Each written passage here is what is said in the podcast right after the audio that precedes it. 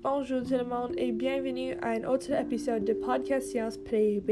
Je suis Olivia et aujourd'hui nous allons discuter de la question qu'est-ce que c'est la formule et les noms des composés ioniques binaires? Les noms des composés binaires se terminent par i du ur.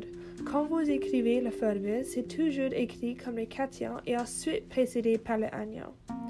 Il y a deux types de composés ioniques binaires. Le premier est formé d'un cation et anion monoatomique et il y a un seul type de charge.